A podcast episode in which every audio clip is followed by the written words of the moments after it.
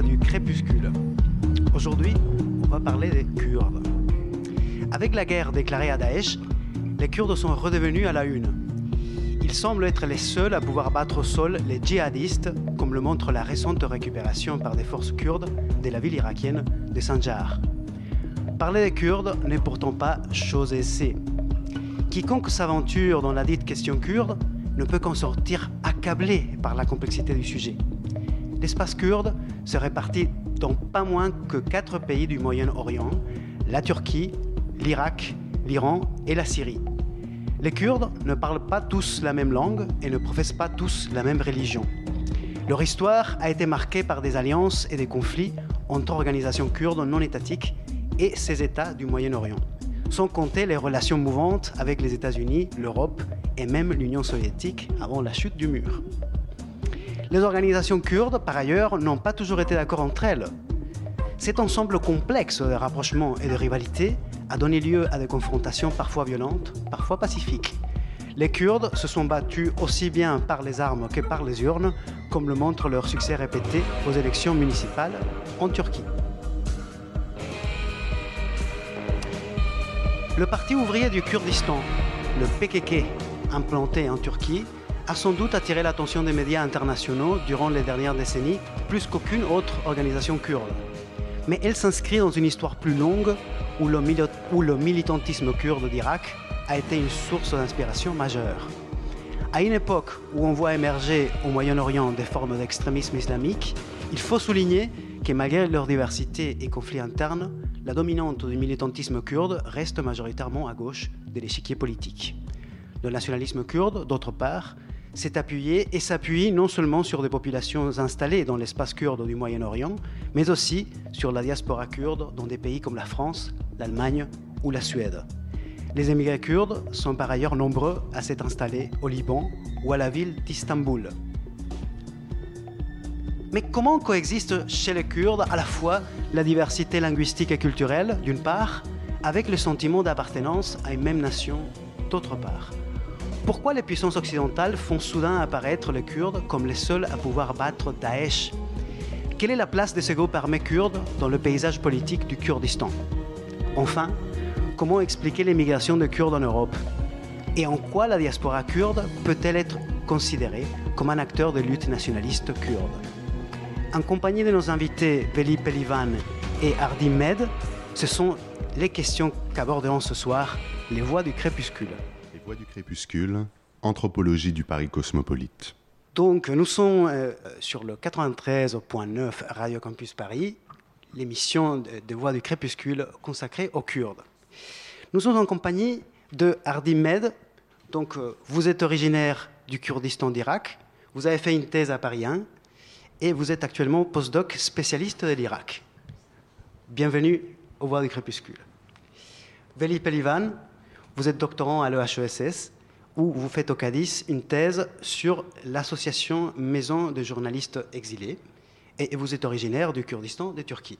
Euh, Hardy Veli, soyez les bienvenus à cette émission des Voix du Crépuscule. Merci Martin euh, pour euh, votre invitation et cette présentation remarquable.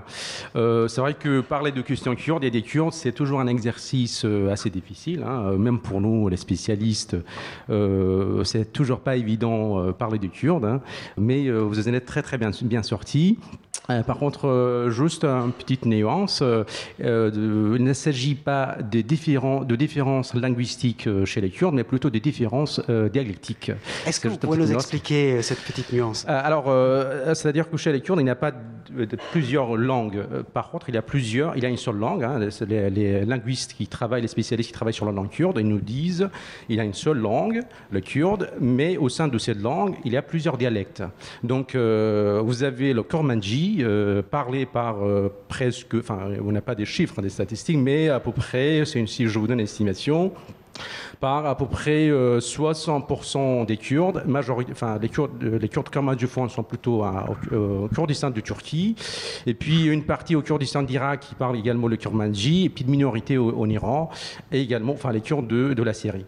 Euh, vous avez aussi le dialecte sorani parlé par les Kurdes de, d'Irak et, et d'Iran. Vous avez aussi d'autres dialectes comme Zaza, Dorani, etc. etc. Est-ce que, est que dans, l'espace de cette diversité linguistique ou dialectale, on arrive à, à se comprendre, à s'entendre les uns les autres? Alors, en général, euh, euh, oui, je peux dire que les Kurdes euh, se comprennent entre eux. C'est le un soranophone comprend en général un kurmandiophone. alors, le seul dialecte qui reste un petit peu difficile à comprendre, c'est Zaza. c'est une minorité, le Zaza, c'est plutôt ce qui se trouve au Kurdistan de Turquie. Donc, vous avez une minorité qui parle Zaza. C'est vrai que c'est ça reste un peu difficile. En général, les Kurdes, c'est-à-dire, disons, la majorité écrasante des Kurdes euh, se, comprennent entre eux. Hein, voilà. Et quel est, quel est dans cet espace euh, votre dialecte à vous? Alors moi, je, je suis kurde d'Irak, euh, je parle sorani, mais euh, je parle également, enfin je parle un petit peu aussi, disons, le, le kurmanji. enfin, depuis quelques années, depuis les années 90, on, parle souvent de surmanji, c'est-à-dire que surmanji, c'est un mélange entre la sorani et le kurmanji, hein, c'est-à-dire on mélange les doux. Donc, donc voilà, il y a plus de avec les, canaux de communication, euh, des réseaux sociaux, etc. Donc les Kurdes euh, euh, se comprennent davantage et puis ils ont, disons, développé ce, ce, ce, vision, cette, voilà, exactement. vous par contre, vous venez du Kurdistan, de Turquie. quel est le dialecte que vous parlez là-bas? D'abord, merci Martin pour cette invitation. Oui comme dit tout à l'heure Hardy, en, Turquie, les Kurdes généralement parlent kurmanji. Et bien sûr, il est de, comme dit Zaza, oui, ou Zazaki. Mais par contre, comme il disait tout à l'heure Hardy, qu'il ne comprend pas les Zazaki, mais euh, les Kurdes de Turquie, des Kurmanji de Turquie, ils comprennent les Zazaki. Je crois qu'il y a un problème de géographie. Parce que les, les Zazaki qu'on parle euh, en Turquie, c'est très nord de Kurdistan de Turquie. Et Hardy, il est sud de la Kurdistan, de, euh, près d'Irak, et que comme il est très très loin, c'est, il a raison, il ne peut pas comprendre. Mais par contre, les Kurdes qui habitent au Diyarbakir, ou quelque part de Urfa ou ailleurs, ils peuvent comprendre les Azaki parce qu'il y a une euh, communication entre eux. Mais nous, peut-être qu'on ne peut pas comprendre les Kurdes de Turquie, des Goran, des, d'autres dialectes en Iran quelque part, on ne peut pas comprendre parce qu'il n'y a pas une communication directe avec cette population cette dialecte-là. Oui, la question de la langue, c'est bien sûr assez important. C'est quelquefois le pouvoir de l'État turc, le pouvoir de l'Iran, de Syrie, il est ça. Il oui, les Kurdes, ne peuvent pas se reprendre parce qu'ils ont plusieurs langues, ce n'est pas une nation. Non, les Kurdes, bien sûr, ils se comprendre. C'est la même origine. Par exemple, les chiffres, c'est presque le même. Les noms des, des choses pas comment les mêmes. Mais il y a des changements euh, des régions, des régions. Par exemple, et, euh, la région que je viens, euh, comme en Turquie, quelquefois, je ne peux pas comprendre totalement un cœur de mouche au Hakkari, c'est près de l'Iran. Je ne peux pas comprendre parce qu'il est un peu loin de ma région et beaucoup de choses changent. Donc sur un fond linguistique commun, on a des variations dialectales qui n'empêchent pas, pas, forcément la communication. Que dire, que dire de, la religion, Vali euh, sont les Est-ce que vous pouvez nous introduire les, différences religieuses? Encore une autre question qui toujours on dit qu'entre guillemets qui pose chez les Kurdes, oui, la grande majorité, on peut dire que c'est des musulmans, sunnites, et après, bien sûr, il, y a des alévites qui se trouvent en Turquie et qui se trouvent un peu en, Syrie. Il, bien sûr, il y a des chiites, des kurdes chiites qui se trouvent en Iran. Et après, il y a des ézidis en d'autres religions qui ne sont pas musulmans, qui se trouvent en Kurdistan d'Irak et Kurdistan de Turquie, un peu de Kurdistan d'Iran aussi. Bien sûr, il y a d'autres religions de minorités qu'on ne connaît pas trop, qui sont très, très locales. Bien sûr, il y a des chrétiens kurdes, il y a bien sûr des, Kurdes juifs aussi, et, bien sûr, comme partout dans le monde entier, des Kurdes athées. Tout, dans le monde entier, voilà.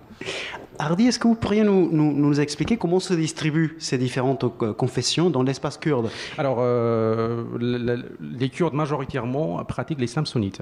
Euh, on peut dire, tout comme je dis tout à l'heure, on n'a toujours pas des chiffres officiels, hein, c'est juste des estimations.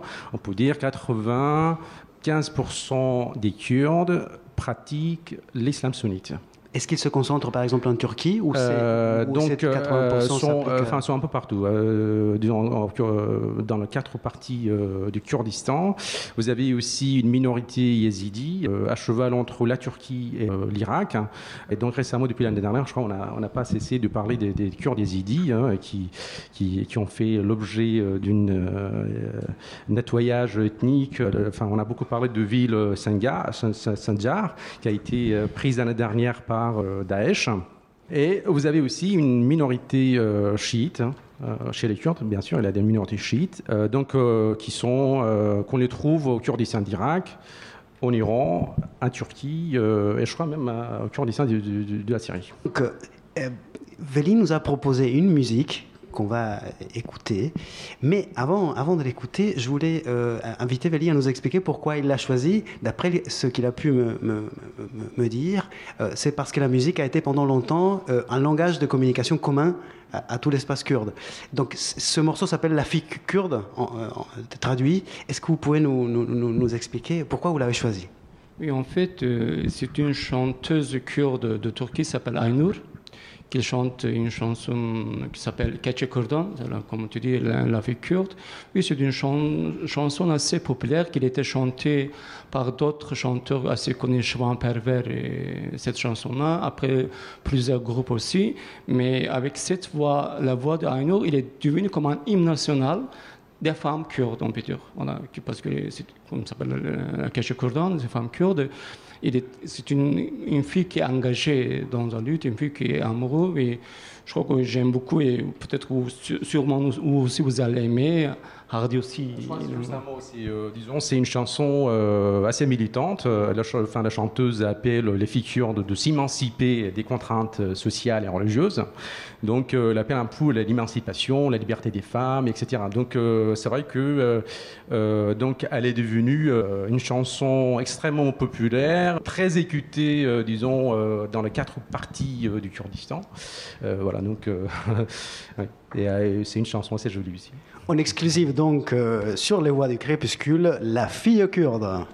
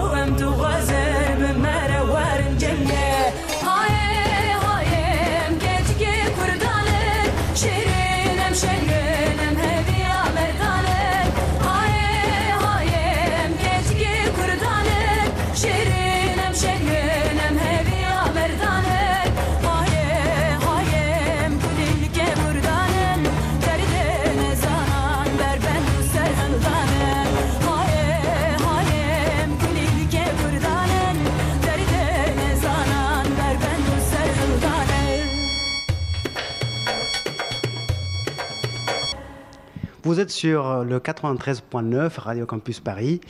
L'émission de ce soir des Voix du crépuscule porte sur les Kurdes. Et nous allons maintenant nous intéresser aux Kurdes en tant qu'ennemis de Daesh. Récemment, les médias nous présentent les Kurdes comme nos sauveurs, les gens qui vont enfin nous libérer euh, du cauchemar de Daesh. Euh, Veli Pelivan, d'où vient cette, euh, cette image que les médias diffusent sur les Kurdes? Pourquoi vont-ils nous sauver de, de- de Daesh? Mais en fait, euh, dire euh, les ennemis de Daesh par rapport à la Kurdes, c'est un peu. Enfin, c'est dangereux. Parce que les Kurdes ne sont pas ennemis de Daesh. Les Kurdes, étaient dans leur territoire, ils étaient dans leur pays. C'est le Daesh, ce groupe-là, qui l'a attaqué. Les Kurdes, ils étaient chez eux, ils défendent leur territoire, ils défendent leur euh, intérêt. on, on parle de quel territoire en particulier? Le- en fait, Daesh, d'abord, il a attaqué les Kurdistan de Irak, et comme il a attaqué Shangal, qu'on a dit tout à l'heure. Après, il a attaqué, bien sûr, le Kurdistan de Syrie. Les, les Kurdes, ils défendent leur territoire. Et Daesh, c'est un groupe qui était tellement dangereux aujourd'hui dans le monde entier. Il, ils sont en train de, veut détruire euh, beaucoup de choses au Moyen-Orient. Il est déjà détruit. Il veut détruire en Europe, euh, quelque part dans le monde entier. Et bien sûr, les Kurdes, sont en train de faire une guerre contre ces groupes-là.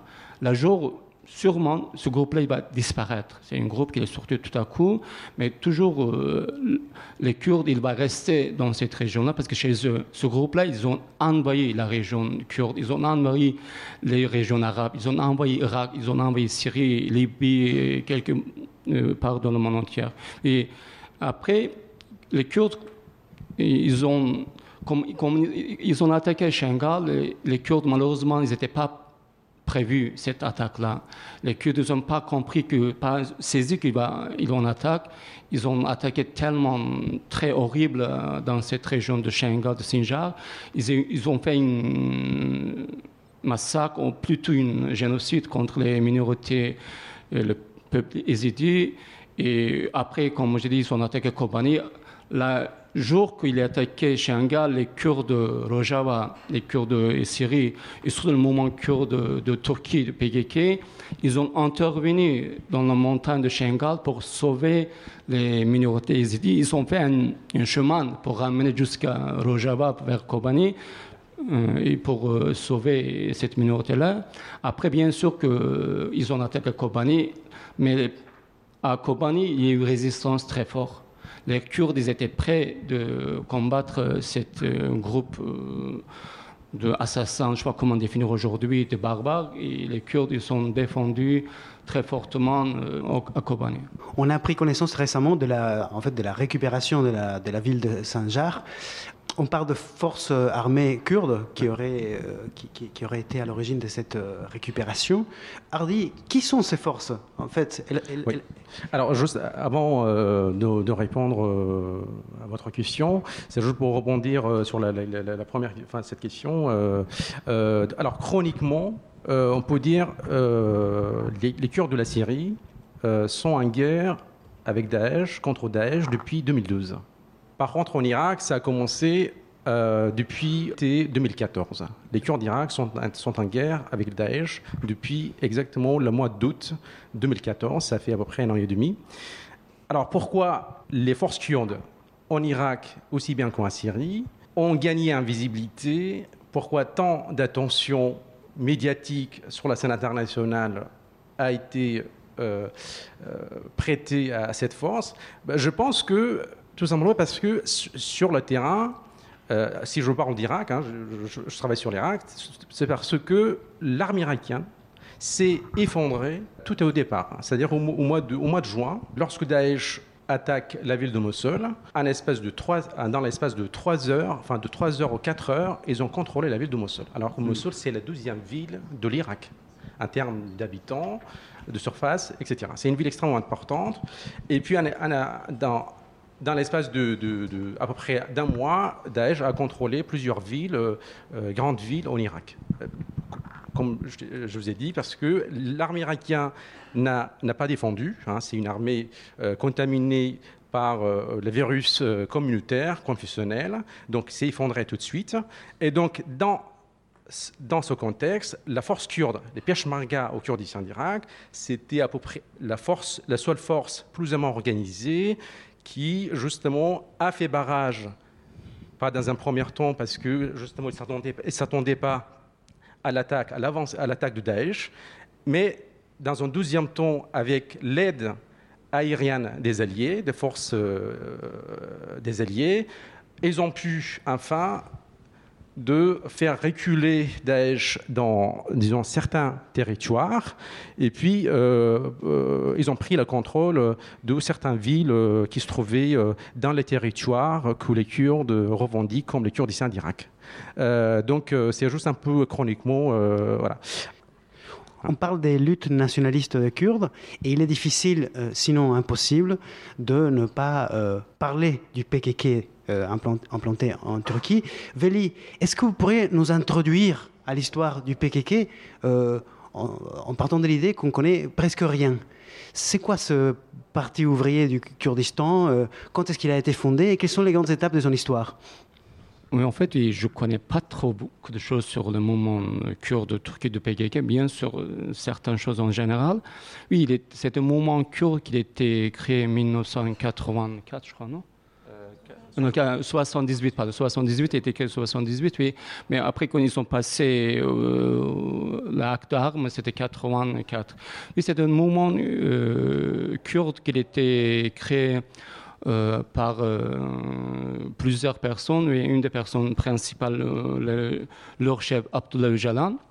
Aujourd'hui, il est dans la prison en Turquie, dans une île qui s'appelle Imran, près de, dans la mer de Marmara. C'est un mouvement, à l'époque, c'était un mouvement marxiste-léniniste. C'était lutte, euh, leur but c'était un grand Kurdistan, mais avec, bien sûr avec une euh, idéologie marxiste-léniniste.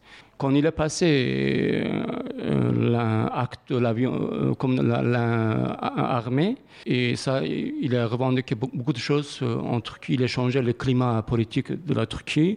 Ça fait des années, plus de 30 ans qu'il fait la lutte armée. Bien sûr, il y a beaucoup de morts, beaucoup de disparus, surtout.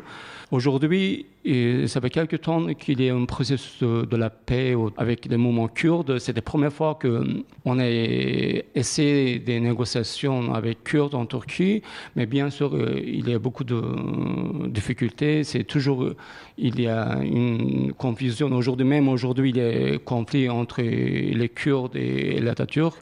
Même aujourd'hui, bien sûr, malheureusement, il y a des, morts, des civils en Turquie. Quand même, c'est une lutte, c'est une, c'est un groupe. euh, c'est pas que se trouve en Turquie, c'est un groupe qui est actuellement en Syrie, en Rojava, bien sûr en Kurdistan d'Irak aussi, bien sûr en Kurd- Kurdistan d'Iran aussi, bien sûr en, en Europe, euh, à diaspora comme en Allemagne, en France, en Angleterre. Je- Ce mouvement-là, c'est un mouvement, on peut dire, international. Donc euh, les- le PKK est dans une certaine mesure un mouvement transnational comme beaucoup d'autres. Alors, Euh, transnational, ajouter euh, quelque c'est chose juste un mot. Euh, PKK a été fondé euh, en 1978. Euh, c'est une organisation politique, mais doublée d'une force armée. Hein. c'est à la fois une organisation politique et un mouvement armé. Alors, euh, les spécialistes s'accordent pour dire que pour la première fois, PKK elle est entrée en guerre avec l'État turc en 1984 et depuis euh, jusqu'à, disons, 2012. Et c'est en 2012 qu'on a commencé le processus de paix en, Turquie, euh, qui est malheureusement euh, a pris sa fin là depuis, enfin, depuis les élections. Donc euh, c'est une organisation euh, très importante, euh, implantée dans les quatre parties du Kurdistan, disons en Irak, en Iran, en Turquie et en Syrie, mais principalement au Kurdistan de, Turquie. Donc nous, nous avons commencé cette partie en parlant du rapport entre les forces armées kurdes en Irak et Daesh. Et c'est bien à ce sujet que Émile nous a préparé une chronique intitulée La question kurde à l'heure de Daesh. Oui, bonsoir chers invités. Vous avez parlé de Gérard Chalian euh, à l'occasion, euh, enfin pas à vous chers invités, mais plutôt à nos auditeurs, de Gérard Chalian à l'occasion d'un livre qu'il avait publié euh, de façon tristement prémonitoire. Enfin, on peut dire que euh, de toute façon 2015 est marqué en France, en Syrie. euh, bien plus encore, et en Irak aussi, par le terrorisme. Il avait donc publié un livre, courant 2015, sur l'histoire du terrorisme de l'Antiquité à nos jours, une somme dans laquelle euh, j'avais trouvé qu'on pouvait euh, au moins rechercher, euh, dans la diversité des contributions, une synthèse qui permette d'expliquer les grandes les grandes dates du djihadisme depuis 1968 euh, jusqu'à nos jours. Donc je vous renvoie à cette chronique que vous pouvez trouver sur le site de Radio Campus Paris, Les Voix du Crépuscule, à la page des Voix du Crépuscule, et euh, dans le cadre de la dernière émission.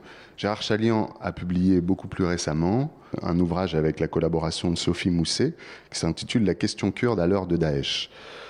Alors, c'est un ouvrage qui ne présente pas euh, le caractère exhaustif du précédent, mais euh, qui a au moins pour intérêt de euh, remettre l'histoire kurde dans l'histoire de, la culture kurde dans une longue durée qu'on oublie souvent parce qu'on est trop pris par l'actualité qui fait pleuvoir les morts sans cesse et vraiment des combats.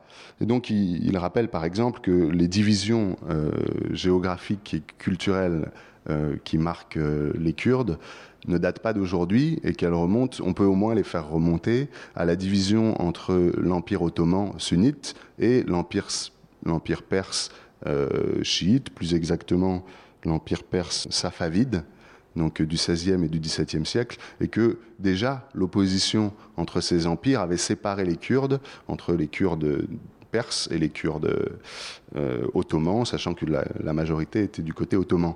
Et on peut se demander si finalement euh, on n'est pas dans une continuité historique avec l'opposition euh, entre le mouvement l'UPK et le PKD, le PDK, pardon le Parti démocratique du Kurdistan d'Irak et, et l'UPK, c'est ça?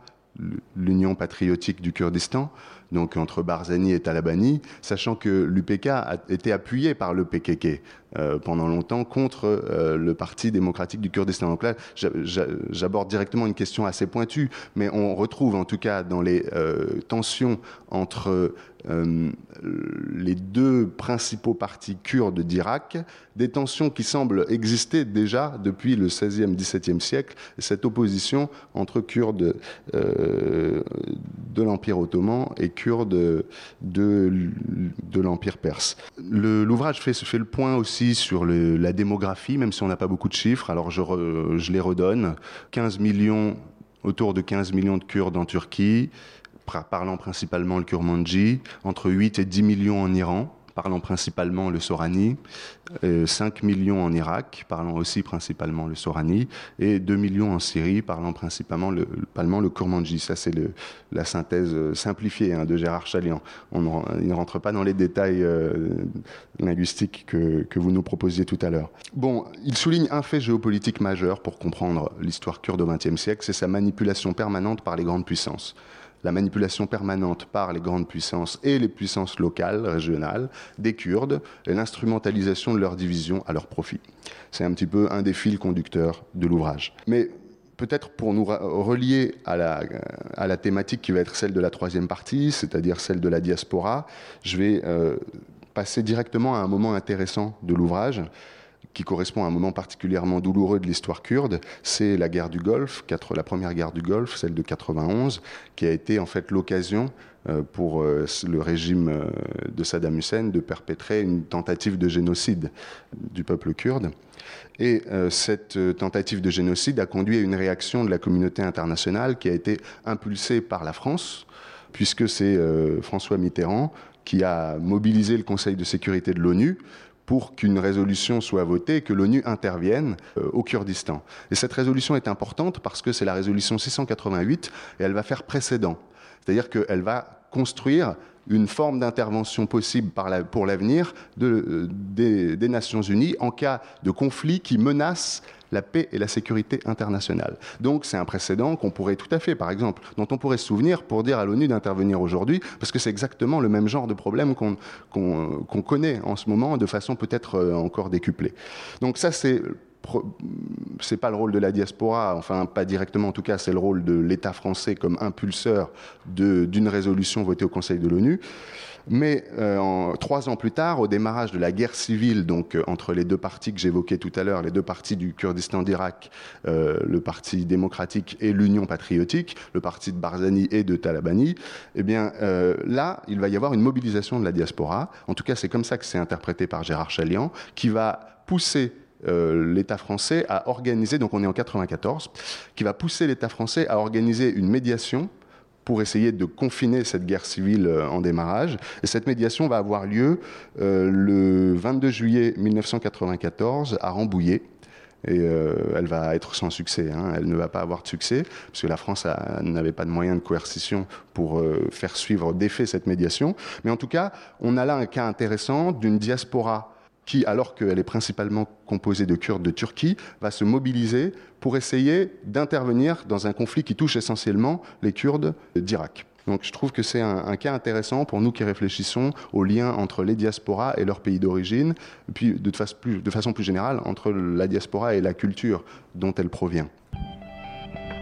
Les voix du crépuscule. Les voix du crépuscule. Les voix du crépuscule. Anthropologie et combat des peuples autochtones sur Radio Campus Paris. 93.9 Radio Campus Paris. Ce soir, au Voix des Crépuscules, nous consacrons l'émission à la question kurde. Nous avons parlé euh, de la diversité linguistique et culturelle au sein du Kurdistan, ensuite sur les luttes nationalistes. C'est le tour de parler des diasporas et notamment de la diaspora kurde à Paris. Et à ce propos, Béatrix et Raphaël nous ont préparé un carnet sonore qu'on va écouter tout de suite.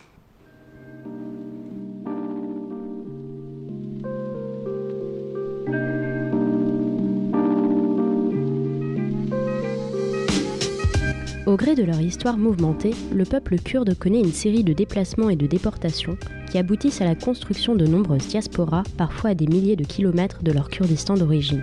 En 1920, le traité de Sèvres prévoit la création d'un État kurde sur les restes de l'Empire ottoman détruit. Mais ce projet n'aboutit pas et ce peuple sans pays est confronté aux différentes crises qui embrasent le Moyen-Orient.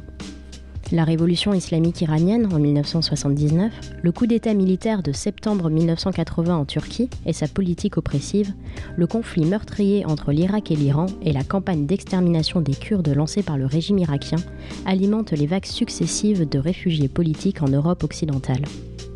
On estime que plus de 200 000 Kurdes vivent actuellement en France, dont 80 000 environ à Paris. Mais qui sont-ils? Nous sommes partis à la rencontre de cette communauté dont la situation et la culture restent encore assez méconnues. Cette aventure nous amène dans le 10e arrondissement, quartier historique de la diaspora, où les travailleurs immigrés kurdes se sont installés dans les années 60, exerçant principalement dans les métiers du textile. La Petite Turquie, comme on l'appelle, s'étend entre les métros Bonne Nouvelle, Strasbourg-Saint-Denis et Poissonnière. Nous commençons ainsi notre exploration culturelle aux 15 rue d'Anguin, rendant visite au patron du restaurant Avesta, ouvert depuis maintenant 4 ans. Le nom notre restaurant, c'est l'Avesta. Avant, ici, c'était une librairie qui s'appelle Avesta. Avesta, c'est-à-dire c'est un nom de, un nom de livre de Zarathustra. Ethnie, il y a de Turcs, Kurdes, Arméniens, de ville de Marash. Dans notre village qu'on faisait, c'était on faisait galettes farcies par exemple. Depuis 15 ans que je suis venu en France. J'ai eu le, comment le nationalité française aussi, mais on ne peut pas oublier notre passé, on ne peut pas changer notre comment personnalité. Et, euh, je me sens comme kurde toujours parce qu'on a toujours un problème de kurde en, Turquie, euh, dans le Moyen-Orient, euh, les familles aussi qui là-bas. Toujours on, pense ailleurs, bien sûr. Après avoir recueilli ce témoignage, il nous suffit de traverser la rue pour accéder au Centre démocratique du Kurdistan, où nous retrouvons Yekboun, jeune militant d'origine kurde, qui nous présente alors le lieu dans lequel nous nous trouvons. Alors on est ici au Centre démocratique du Kurdistan à Paris. Donc c'est un centre qui fait partie de la fédération euh, appelé Conseil démocratique du Kurdistan en France. Donc on a à peu près 24 associations dans toute la France. Je travaille pour les relations extérieures, c'est-à-dire entrer en relation avec euh, les partis politiques comme les syndicats, comme les, comme les organisations civiles euh, qui, qui émergent ou qui sont actifs à Paris. on est des bénévoles militants pour un Kurde, être militant, il y a une différence entre la sympathie et le militantisme. Laisser de côté ses affaires personnelles euh, pendant, un, pendant un bon bout de temps, ça peut être une semaine, un mois, ben, on est capable de le faire parce que on a une responsabilité au sein de la communauté, mais on a aussi une responsabilité envers notre peuple. Alors le journal Yeni Özgür Politika, c'est en turc euh, signifie, euh, signifie la nouvelle politique libre. C'est un journal de la diaspora qui, qui est tiré à plus de 50 000 exemplaires dans toute l'Europe, qui, qui est diffusé dans, dans à peu près 10 pays d'Europe. Et ce journal euh, est un journal qui est euh, principalement rédigé par des journalistes euh, qui vivent dans la diaspora en Europe, qui analysent la situation au pays, au Kurdistan, que ce soit en Turquie, en Irak, en Iran ou en Syrie, ou, bien les problématiques de la diaspora dans le monde. Ce journal a, justement eu beaucoup de menaces à ce niveau-là en, disant qu'elle a été un peu le porte-parole du PKK en Europe à travers sa presse, donc Yeni Özgür Politika. Donc ça, c'était une vraie problématique, mais euh, acceptée parce que euh, on comprend que la, que la diaspora, euh, elle, porte un- une forte sympathie envers, envers le PKK et dans notre association, on doit avoir à peu près 450 membres, mais euh, on sait très bien que dans Paris, on peut en mobiliser à peu près plus de 8000, entre 8000 et 10 000. Faut savoir que nous, on fait des manifestations à peu près euh, toutes les semaines. Et ce, qu'on vit, c'est surtout l'opinion publique française. Donc l'opinion publique doit savoir ce qu'on fait sur place, doit comprendre pourquoi on lutte. Et notre travail, c'est aussi d'être pédagogique à ce niveau-là. Donc oui, on multiplie les manifestations pour pouvoir générer du soutien. L'aventure se poursuit un peu plus haut dans le quartier, rue Lafayette, où nous avons rencontré le bibliothécaire de l'Institut kurde. Alors ici, on est à l'Institut kurde et on est plus particulièrement dans la bibliothèque de l'Institut kurde. Il y a à peu près, dans la base de données que j'ai, il y a à peu près 8000 ouvrages. Donc ça fait de, euh, rien que ça déjà, c'est la bibliothèque euh, consacrée aux Kurdes exclusivement la plus importante du monde occidental. Et donc c'est une fondation, on a été aidé par la Fondation de France pour, euh, pour créer cette fondation. L'Institut kurde possède ses locaux, ça va avoir 30 ans. Actuellement, il y a quasiment plus personne de salarié à l'Institut. Il reste en gros le bibliothécaire, c'est-à-dire moi-même, et puis la personne qui est à la réception. Il n'y a, a plus le soutien, notamment de l'État. Un peu la ville de Paris nous aide. Il faut bien voir que euh, l'Institut kurde, c'est un peu euh, une exception. Vous avez quelque chose comme une centaine d'instituts étrangers à Paris. Ils sont tous financés par leur propre État. Et l'Institut kurde, lui, bah, il n'y a pas de Kurdistan. C'est pas une organisation politique euh, particulièrement. C'est vraiment une expression de la communauté kurde. Et on essaye d'aider euh, notamment que des Kurdes euh, puissent faire des études. La construction d'élites susceptibles de jouer un rôle positif après dans, le, dans la région kurde, ou si un jour il y a un Kurdistan, c'est quand même très important. Depuis très longtemps, il y a des bourses que l'Institut kurde attribue. Donc ce sont des, bourses qui viennent de différentes origines. hein. Ça peut être les affaires étrangères euh, françaises, ça peut être des bourses d'autres pays, ça peut être des bourses privées. Il doit y avoir quelques centaines de boursiers. Euh, beaucoup de sciences politiques, des sciences humaines, mais il y a également des gens qui font des bourses dans des, sciences dures, hein, si j'ose dire. Ce qu'on demande, c'est que s'ils ont fait quelque chose au niveau de la recherche, euh, du master ou du doctorat qui intéresse les Kurdes, ils donnent le mémoire à la bibliothèque. Le bulletin de l'Institut, donc c'est qu'est-ce que c'est? C'est une sélection des articles de presse qui ont parlé des Kurdes dans le mois précédent. Et euh, il y a un édito qui est, on prend quelques nouvelles importantes et puis on fait un commentaire sur ces nouvelles-là en particulier. Euh, évidemment, l'Institut kurde essaye de jouer un rôle euh, vis-à-vis des politiques en France, en général, avec, mais tous les politiques, c'est-à-dire ceux qui sont au pouvoir, ceux qui ne sont pas au pouvoir, etc. Ça fait partie du travail de, faire connaître la, la- problématique kurde à la France. Ça inclut évidemment les gens qui prennent des décisions politiques. Donc il y a un aspect lobbying évident. Et puis il y a un autre aspect qui est la défense de la langue, parce qu'il faut savoir que comme toutes les langues oppressées, le kurde a des gros problèmes de définition de son vocabulaire, de sa grammaire. Et maintenant, euh, quasiment 30 ans, qu'on a un dictionnaire kurde qui sort, un dictionnaire du kurde, le dialecte parlé en Turquie, qui s'appelle Kurmanji. Donc ces linguistes ont publié maintenant une quarantaine de numéros de la revue Kurmanji, et ils font des missions, y compris sur le terrain, c'est-à-dire qu'ils vont par exemple au Kurdistan d'Irak, euh, euh, travailler avec des gens qui cultivent pour voir le nom des plantes qu'on donne dans la région. En Turquie, par exemple, l'éducation supérieure en kurde, c'est pas gagné du tout. Malheureusement, euh, je disais, la survie de la langue kurde au Kurdistan de Turquie n'est pas du tout avérée. hein. Euh, Les, enfants, ils sont de plus en plus turquifiés. Le système éducatif est aussi un système d'assimilation, hein, beaucoup. Notre voyage s'achève, c'est l'occasion de boire un petit thé dans le centre démocratique du Kurdistan, où nous rencontrons une jeune kurde d'origine turque qui nous fait part entre autres de sa propre expérience vis-à-vis de la langue. Commencé à étudier euh, le kurde à l'INALCO. C'est comme ça que j'ai fait euh, connaissance avec euh, d'autres étudiants kurdes. Et c'est là que j'ai pris conscience de, de la dimension politique en fait. Il y a des identités régionales forcément, parce que le, Kurdistan, euh, il est divisé euh, en quatre parties. Mais finalement, on est un même peuple en fait. On est un même peuple qui partage euh, la même culture, la, même, la même histoire.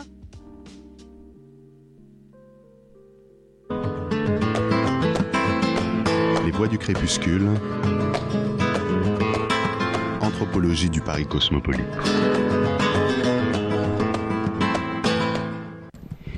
Merci Béatrix et Raphaël pour ce carnet sonore vraiment passionnant. Euh, je voulais demander à nos invités s'ils avaient peut-être des réactions. Merci euh, Véli et Hardy pour euh, vos éclairages ce soir. on arrive à la fin de, l'émission, mais on ne va pas finir sans avant donner la parole à notre cher public. S'il y a des questions qui se posent au sujet des Kurdes et de tout ce qu'on a discuté ce soir, vos questions sont plus que bienvenues. Questions et commentaires. Bien faire un petit commentaire. Oui. Euh, ben, sur l'émigration, les explications de l'émigration euh, en, Allemagne et en France, effectivement, c'est d'abord économique dans les années 60, de la même manière que euh, la France a eu besoin de l'émigration algérienne, la Belgique de l'émigration marocaine, l'Allemagne a eu besoin de l'émigration turcs et kurdes pour des. C'est des réservoirs de main-d'œuvre pour les pays euh, développés et industrialisés. Ça, c'est la première. Mais après, il y a quand même la, deuxième vague dans les années 80, après le coup d'État militaire en Turquie. Et, qui, et, toute euh, la répression qui s'est abattue sur les Turcs, bien sûr, mais plus encore sur les Kurdes. Et, à partir du moment où la, lutte armée a commencé, cette euh, répression contre les Kurdes euh, s'est accentuée. Et, donc, il, y a eu euh, une nouvelle vague d'émigration vers, vers nos pays. Ben, effectivement, après, ils sont venus là où il y avait déjà des amis de la famille. Voilà, donc ça, c'était une remarque que, que je voulais faire. Et bon, en ce qui concerne la lutte contre, contre Daesh, entre les Kurdes et Daesh, ça a été un peu dit, mais ça a été quand même un petit peu euh, tardif. Euh, le réveil des, Kurdes d'Irak et du PDK en particulier euh, contre Daesh, parce que ils ont attendu la proclamation du califat et le moment où ils commençaient à Daesh commençait à les menacer directement. Et ils les ont laissés un petit peu prendre, euh, prendre Kirkuk, prendre une petite partie du territoire avec l'idée que c'était des sunnites et que peut-être ils allaient pouvoir s'arranger après pour étendre le, territoire du Kurdistan autonome. Euh, voilà. Et le deuxième euh, point, c'est avec la Turquie aussi. Il y a eu un espèce de jeu un peu bizarre. On sait que le PDK a de très bonnes relations avec le gouvernement turc et particulièrement avec euh, euh, Erdogan, comme c'était le cas avant d'ailleurs. Euh, les relations sont excellentes. Moi, je suis journaliste, donc j'ai eu l'occasion pour mon journal L'Humanité de faire des reportages, d'aller voir monsieur euh, j'allais dire Talabani, non, Barzani. Talabani, c'est l'UPK, mais euh, d'aller voir M. Barzani, notamment au moment où il y a eu euh, la création du, Kurdistan autonome, les élections, etc. Et il disait, il ne s'est jamais caché du fait que, pour lui, la chose la plus importante, c'est de garder de très bonnes relations avec la Turquie, quoi qu'il arrive.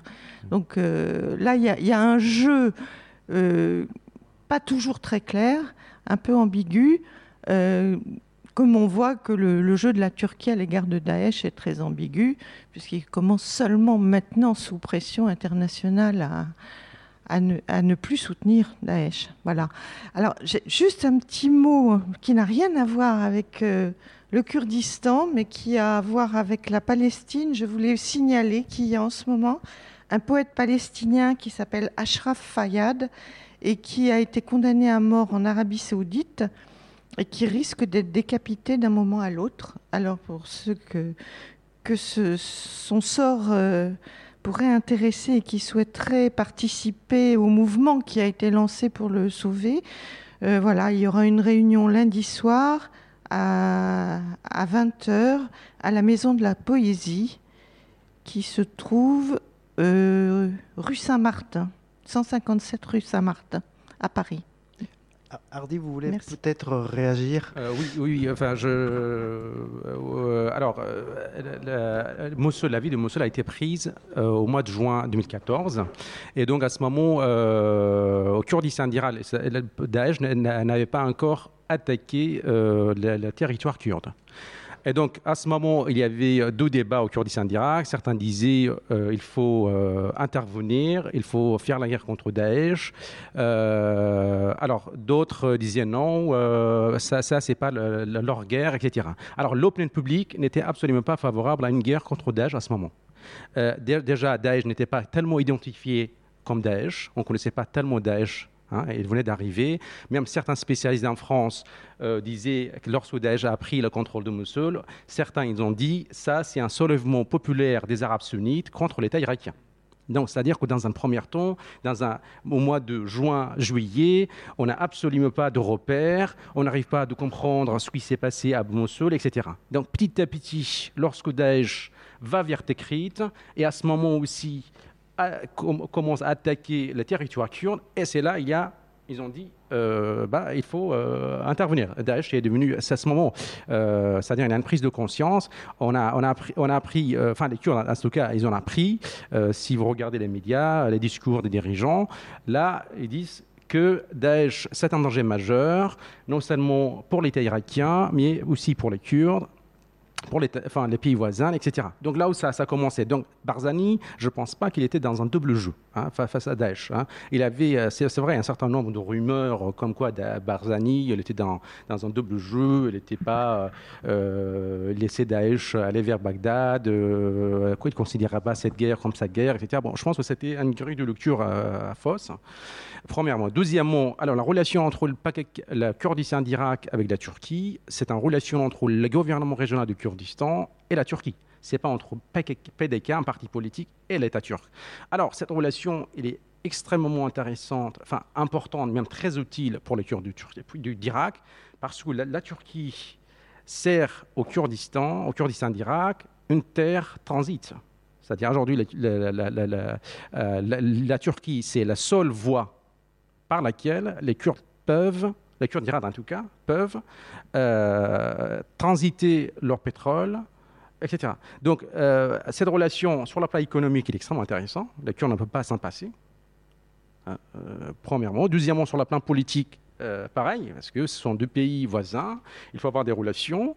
Et euh, donc, alors, c'est juste une petite nuance. Cette relation, euh, c'est vrai, a été peut-être initiée par Barzani, mais ça reste une relation entre une entité politique, un gouvernement régional et l'État turc. Et donc, voilà, c'est juste une petite nuance. Je voudrais ajouter quelque chose à cela, et je, suis, je souscris à ce que vous avez dit. Je me présente, Luc Beyerderic, j'étais parlementaire, parlementaire européen, j'étais président de la commission mixte Turquie-Parlement européen. Vous parlez de, de prise de conscience. Il y a eu un peu plus même qu'une prise de conscience, parce qu'en fait, les Kurdes de Syrie ont commencé à se soulever contre Bachar. Et, j'ai oublié, pardonnez-moi, le, nom du, leader, du principal leader, coprésident d'ailleurs du DIP, vous me rappellerez peut-être, qui m'a dit qu'ils euh, avaient été attaqués à ce moment-là par Daesh, et c'était plus qu'une prise de conscience pour lui, parce qu'un de ses fils a été tué par Daesh, a été tué par Daesh. Et donc, par conséquent, ils se sont lancés alors, on a abandonné, je dirais, le, versant euh, Bachar, bien entendu, pour se reporter contre l'assaillant. Et l'assaillant, c'était évidemment Daesh, ce qui recoupe d'ailleurs parfaitement ce que vous avez dit. Alors, euh, en ce qui concerne Barzani, euh, j'étais avec Françoise lorsque Barzani nous avait reçus, mais ça, c'était il y a longtemps, et je me souviens du mot qu'il a eu, je ne tolérerai pas je ne tolérerai pas que le PKK entrave les excellentes relations que j'ai avec Ankara. Il y a longtemps de ça.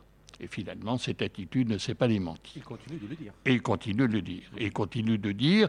Et Erdogan a régulièrement des rencontres, voire des meetings d'ailleurs, voire des meetings avec Barzani. Alors, une petite précision aussi, et un petit ajout, parce que vous avez parlé, euh, avec, euh, très légitimement, de- du rôle des femmes dans le combat. Et euh, là, il faut dire que euh, Öcalan aurait été en, converti, en quelque sorte, entre guillemets, par un philosophe américain que je ne connaissais pas, qui s'appelle Bookchin.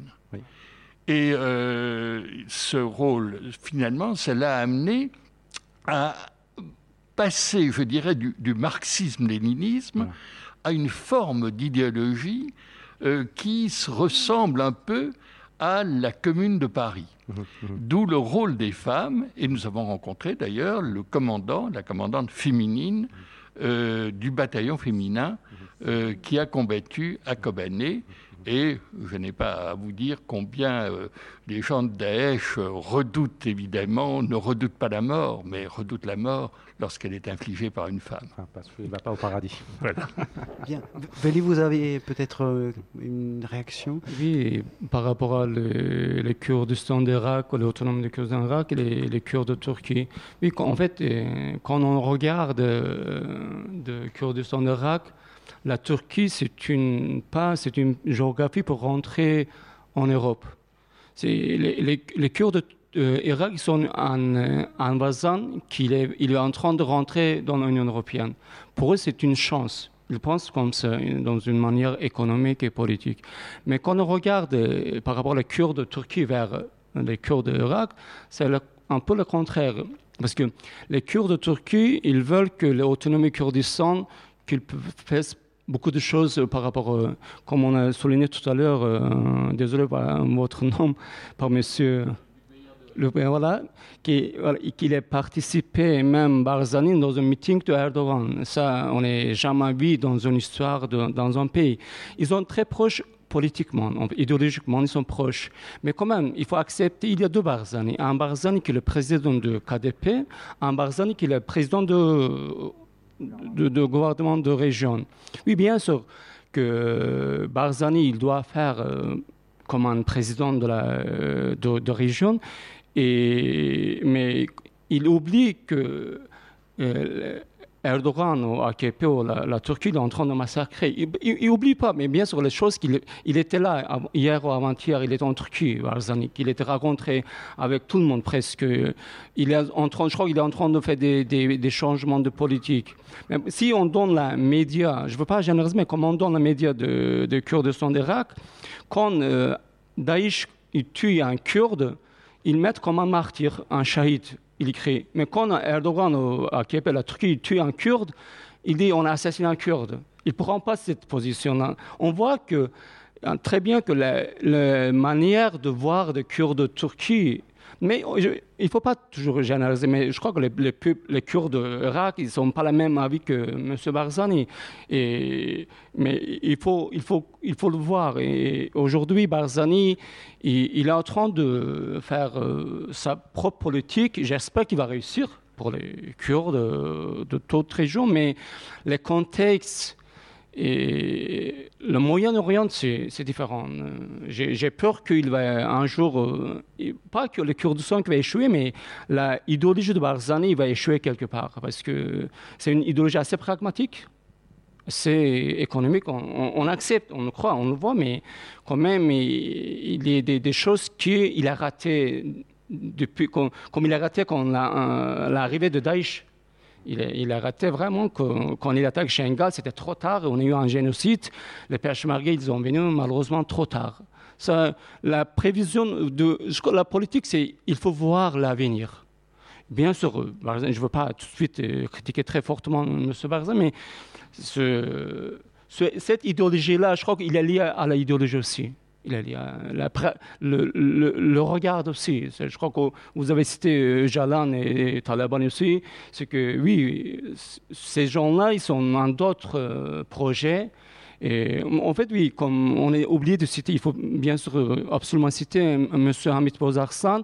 Lui, il parle euh, de projets. Il dit que Daesh, il y a un projet à Moyen-Orient, un projet Khalifa aux musulmans, mais les Kurdes aussi ont un projet, un projet de vivre ensemble avec les femmes. Maintenant, aujourd'hui, il y a deux guerres de projets, deux guerres d'idéologie entre des, gens qui veulent détruire euh, Moyen-Orient et des gens qui veulent reconstruire le Moyen-Orient. On peut parler de ça. Oui, absolument, il faut citer M. Bozarstan. Il n'y a pas d'idée simple pour le Moyen-Orient, le général de Gaulle l'avait dit. Si on n'a pas d'autres questions, on s'approche de la fin.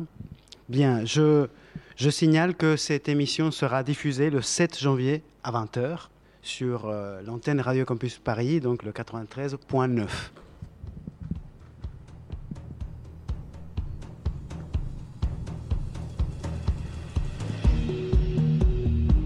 Cette émission des Voix du Crépuscule arrive donc à sa fin. Je voudrais remercier en premier lieu, bien sûr, nos invités Veli Pelivan et Hardy Med pour leurs éclairages. Euh, je, remercie Émile pour sa chronique et aussi Raphaël et Béatrix pour euh, leur carnet sonore et bien sûr aussi Henri pour la technique. Et je vous donne rendez-vous prochainement pour notre euh, prochaine émission sur la diaspora malienne.